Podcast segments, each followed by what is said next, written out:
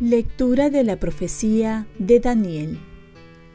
En aquellos días, unos hombres espiaron a Daniel y lo sorprendieron orando y suplicando a su Dios. Entonces fueron a decirle al rey, Majestad, ¿no has firmado tú un decreto que prohíbe hacer oración durante treinta días a cualquier dios o cualquier hombre fuera de ti, oh rey, bajo pena de ser arrojado al foso de los leones? El rey contestó, el decreto está en vigor como ley irrevocable de medos y persas. Ellos le replicaron, pues Daniel, uno de los deportados de Judea, no te obedece a ti, Majestad, ni al decreto que has firmado, sino que tres veces al día hace oración a su Dios. Al oírlo, el rey, todo sofocado, se puso a pensar la manera de salvar a Daniel y hasta la puesta del sol hizo lo imposible por librarlo.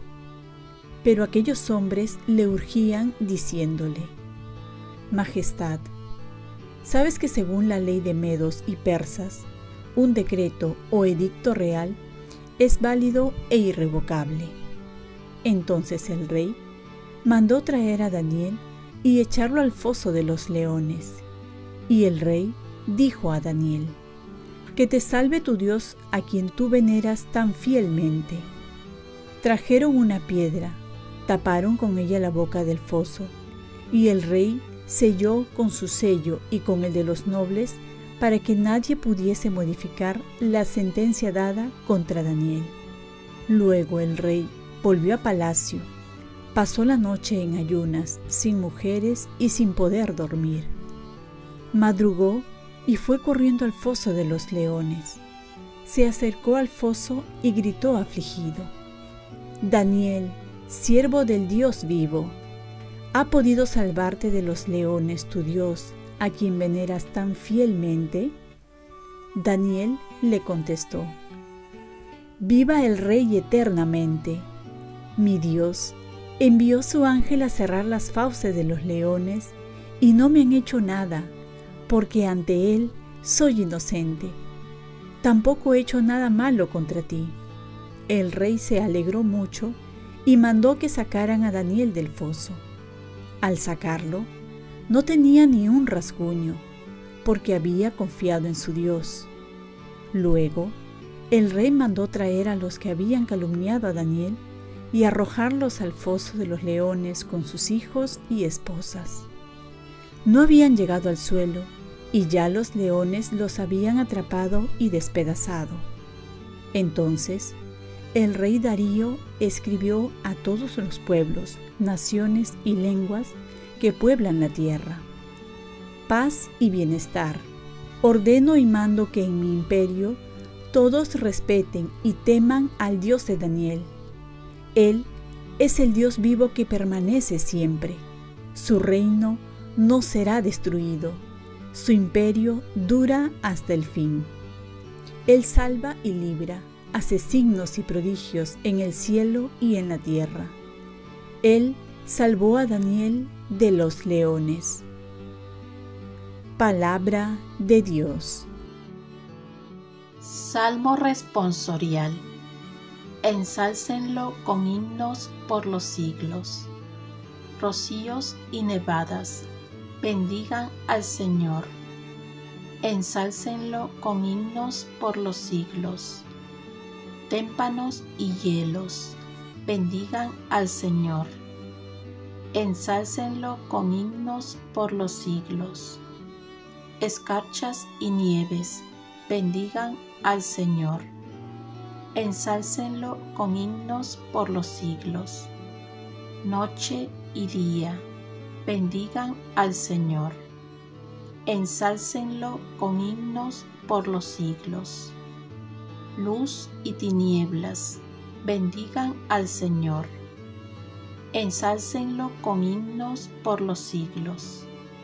Rayos y nubes, bendigan al Señor ensálcenlo con himnos por los siglos. Bendiga la tierra al Señor. Ensálcenlo con himnos por los siglos. Lectura del Santo Evangelio según San Lucas. En aquel tiempo, Jesús dijo a sus discípulos, Cuando ustedes vean a Jerusalén sitiada por ejércitos, sepan que está cerca su destrucción. Entonces, los que estén en Judea, que huyan a las montañas, los que estén en la ciudad, que se alejen, los que estén en el campo, que no entren en la ciudad, porque serán días de venganza en que se cumplirá todo lo que está escrito. Ay de las que estén encinta o criando en aquellos días, porque habrá angustia tremenda en esta tierra y un castigo para este pueblo.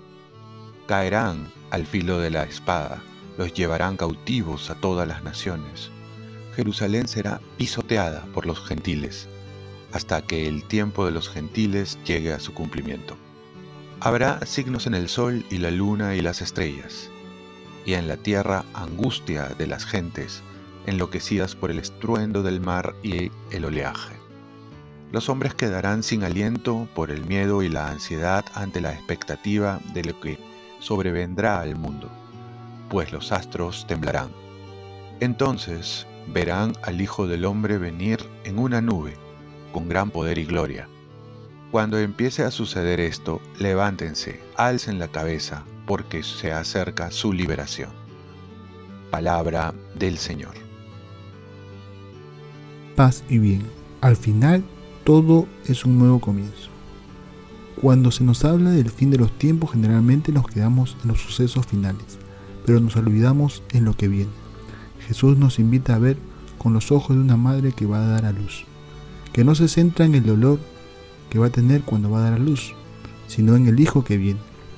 Y por dicha venida, todo dolor vale la pena. Cuando nos imaginamos la venida de Jesús es lo mismo.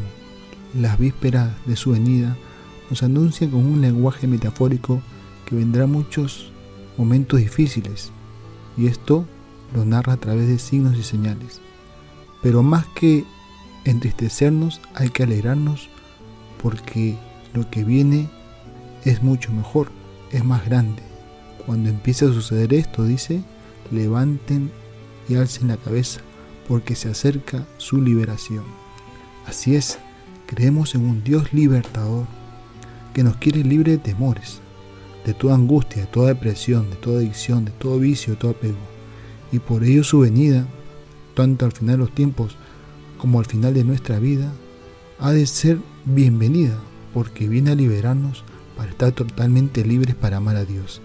De esta manera, también los santos pensaban en la muerte como una puerta que nos lleva a los brazos de Dios para la eternidad y que nos libera de todos los impedimentos para amar a Jesús. La primera lectura narra muy bien cómo Dios sabe librar a los que confían en Él. Se trata del profeta Daniel, que ante una injusticia es echado a la fosa de los leones. Y luego de un tiempo de estar entre los leones hambrientos, se dan cuenta que está vivo y sin ningún rasguño. Aquí se cumple la promesa del Salmo, el Salmo 22. A ti clamaron y fueron liberados. En ti confiaron y no quedaron en vergüenza. Hay cosas que están en nuestras manos y hay que hacerlas pero hay que saber reconocer las cosas que están fuera de nuestro alcance y eso hay que ponerlas en las manos de Dios, confiando que Dios hace su parte y que todo lo permite para el bien de los que lo aman. Oremos, Virgen María, ayúdame a saber confiar en Dios, que siempre tiene la última palabra. Ofrezcamos nuestro día. Dios Padre nuestro, yo te ofrezco toda mi jornada en unión con el corazón de tu Hijo Jesucristo que siga ofreciéndose a ti en la Eucaristía para la salvación del mundo. Que el Espíritu Santo sea mi guía y mi fuerza en este día, para ser testigo de tu amor. Con María, la Madre del Señor y de la Iglesia, te pido por las intenciones del Papa. Con San José Obrero, te encomiendo mi trabajo y mis actividades de hoy, para que se haga en mí tu voluntad. Y la bendición de Dios Todopoderoso, Padre, Hijo y Espíritu Santo, descienda sobre ti. Cuenta con mis oraciones, que yo cuento con las tuyas y que tengas un santo día.